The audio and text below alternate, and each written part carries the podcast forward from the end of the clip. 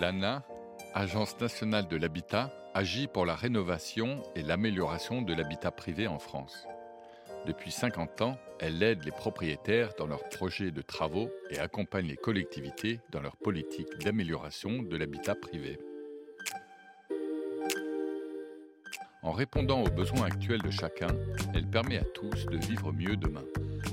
L'habitat dans tous ses états est une série de podcasts qui propose de faire un tour de France et de nous raconter des histoires d'usagers et d'habitats rénovés. Aujourd'hui, une maison à Saint-Quentin. Saint-Quentin est une ville de Picardie à la croisée des chemins entre Paris, Amiens, Reims et Bruxelles. Après la Seconde Guerre mondiale, la ville se développe grâce au textile et à l'industrie mécanique.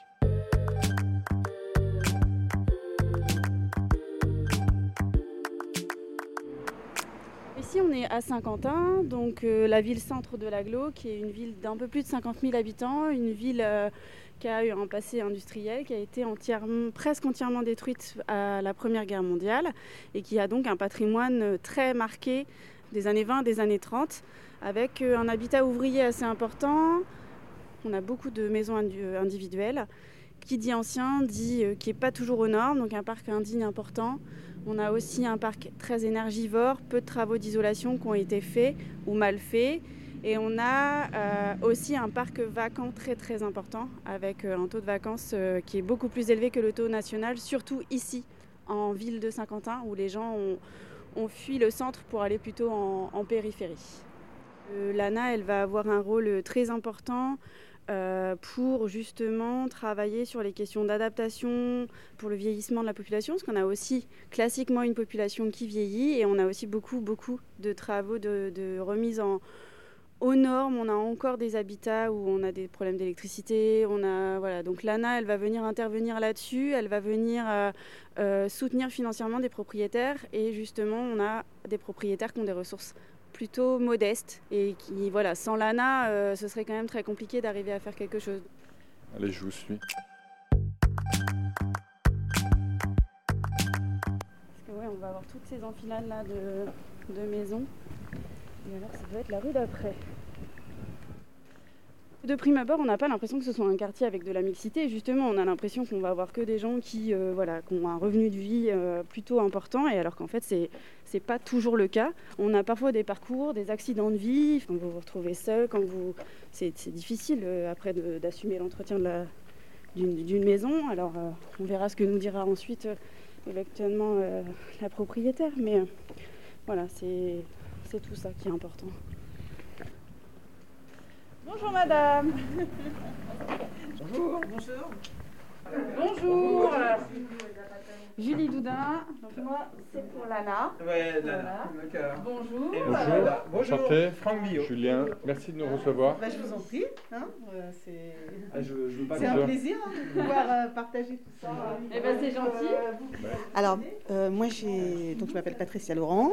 J'ai été bénévole de Secours catholique. Suite à des problèmes de santé, je me suis trouvée en invalidité et mes revenus ont considérablement baissé. Et donc j'avais du temps puisque je en invalidité. Et c'est comme ça que j'ai découvert euh, EcoHabitat.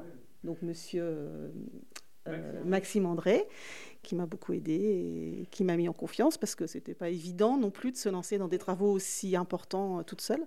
Cette maison, vous l'habitez depuis longtemps? Alors cette maison, je l'ai achetée il y a 12 ans à la suite d'un divorce. Donc bon, c'est une maison qui date de 1920, hein, donc qui n'était pas du tout isolée. Euh, voilà, donc, euh, Vous aviez habité depuis 20 ans 12 ans. 12 ans. Je l'ai acheté à une dame qui avait 78 ans et la maison, elle était dans son jus. Comme je divorçais et qu'on était propriétaire avec mon ex-mari, j'ai récupéré un capital. J'ai acheté cette maison content et avec une partie travaux. Mmh.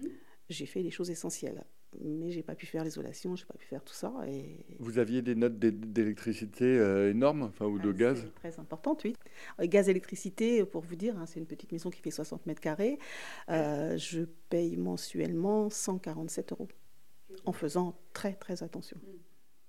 Alors moi, je suis, je suis Franck Guyot, je, suis le, fondateur de Réseau Ecohabitat. J'ai travaillé pendant des années en fait au Secours catholique et le constat, c'est qu'on se disait en fait au Secours catholique, on, on consacre beaucoup d'argent en fait, pour aider des gens à payer leurs factures d'énergie, alors que des dispositifs financiers, des dispositifs publics, il y en a. Quand on a peu de ressources, on ne s'imagine pas qu'on euh, peut bénéficier euh, de 30 ou 40 000 euros d'aide pour faire des travaux de rénovation énergétique. Et c'est pourtant ça qui est hyper important pour sur la durée, en fait, eh ben, économiser un peu de sous et, de ne pas voir son argent partir en fumée parce que euh, c'est quand même vachement mieux de profiter de son intérieur, d'avoir éventuellement quelques loisirs, plutôt que de donner son argent euh, à EDF, à Engie ou à Total, même si j'ai rien contre ces grandes enseignes de l'énergie. Mais euh, les meilleures économies qu'on puisse faire, c'est de ne pas consommer d'énergie. Qu'est-ce que vous avez vu quand vous êtes arrivé la première fois dans cette maison? Bah, nous, quand on fait les visites, on, va du, grenier à la cave, donc on visite toutes les pièces, les murs, les épaisseurs. Ben, on a vu voilà, qu'il y avait au niveau de la cave un problème structurel euh, causé par une fuite qui avait endommagé euh, les structures portantes, les, IPN. On a vu aussi que la toiture euh, a été d'origine, peut-être de 1920, donc il commence à avoir des fuites au niveau des chéneaux. Donc s'il fallait isoler, ben, voilà, il fallait refaire la toiture avant.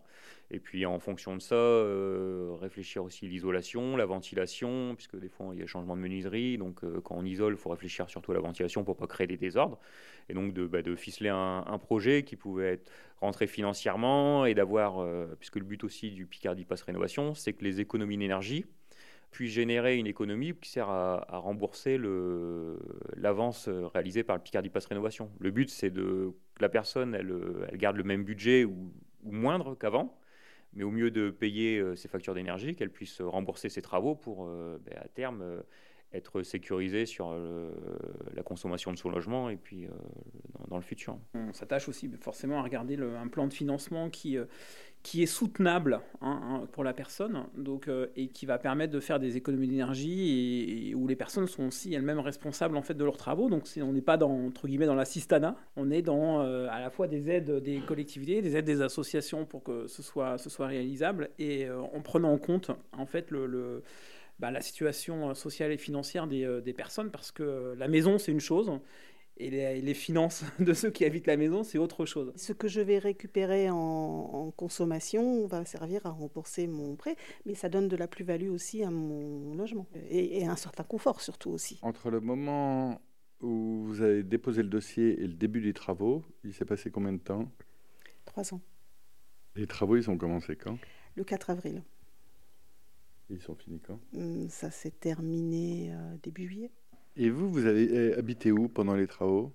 Ici. C'était euh, difficile. Parce que bah, bien sûr ils sont intervenus tous les jours pendant deux mois et demi dans toute la maison de la cave au grenier. Donc c'était mais bon voilà ça s'est bien passé. Les entreprises ont vraiment été formidables propres. Tous les soirs c'était nettoyé et parce qu'il y a un moment où vous aviez plus de toit, on vous a enlevé le toit pour le refaire Oui, il a plu ce jour-là. Mais il y avait une, ils ont bâché, donc euh, il n'y avait pas de souci. Et donc vous vivez avec votre fils? Alors, normalement, je vis seule. Mon fils est porteur d'une trisomie 21. Il vit normalement dans un centre en semi-autonomie. Depuis 18 mois, à cause du Covid, il est avec moi parce qu'il a aussi des problèmes cardiaques, donc euh, il est potentiellement à risque. Donc, euh, voilà. Mais par la suite, il va retourner chez lui. Qu'est-ce qui était le plus dérangeant? C'était le bruit ou la poussière? Euh, C'était le bruit. Un bruit de, aussi. Alors, il était adorable parce qu'il a passé beaucoup de temps dans sa chambre afin de se protéger, puisqu'il y avait quand même beaucoup de va-et-vient et ben, le Covid est toujours présent, donc euh, c'était pas simple. Donc, il restait dans sa chambre et puis, puis quand tout le monde partait, je, je javelisais les poignets, les rampes, et enfin voilà, quoi, j'essayais de faire au mieux, mais bon, ça s'est bien passé. Ça s'est bien passé.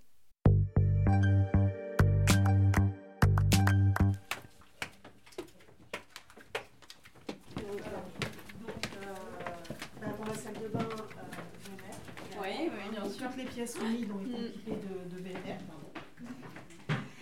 Et donc dans, dans chaque euh, pièce sèche, euh, des entrées d'air sur les fenêtres. D'air sur les fenêtres de façon à faire fonctionner la lumière.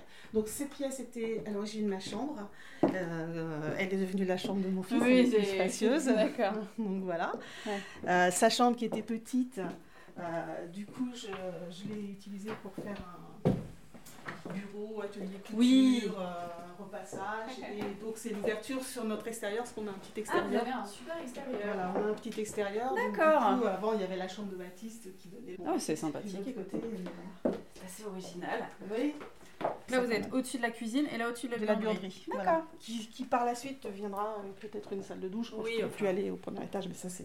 Oui, bon. Pour l'instant, ça va. ouais, Et puis, on verra avec ça. Lana euh, si. euh, Voilà, par la si suite. pourrez euh, faire un projet ça, pour l'autonomie. Ouais.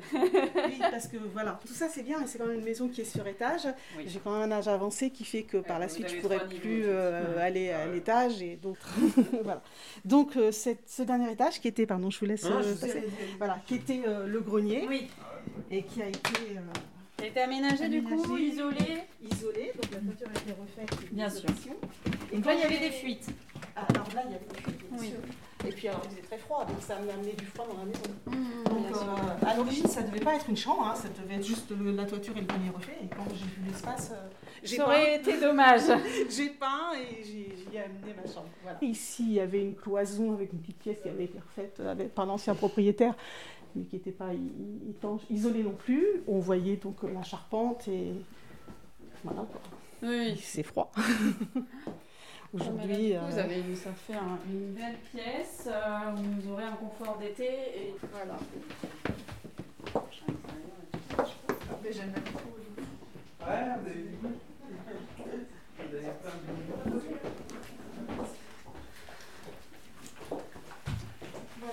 Bah, merci pour la visite, c'est vrai que du coup ça aurait été dommage. bah, voilà, comme ça, au moins, ça, Ouais, ça illustre un ça petit rend le projet euh, vraiment très vivant en tout cas. Voilà. Enfin, justement, c'est plus un projet, c'est ça qui est bien. C'est ouais, c'est ça. voilà. Je suis, je suis très heureuse et je vous remercie tous. Franchement, c'est. Voilà. Je ne pouvais pas imaginer qu'un jour tout ça m'arrive. C'est un cadeau du ciel.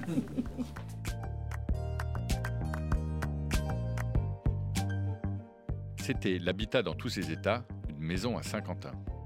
Avec Julie Doudin, chargée de mission Habitat, chef d'unité ANA, Mathieu Michel, cinémétrie, opérateur ANA, et Franck Guillot, directeur de Réseau Éco-Habitat. Une série de podcasts proposés par l'ANA et le studio Radio France, produite par Julien Donada et réalisée par Somanina.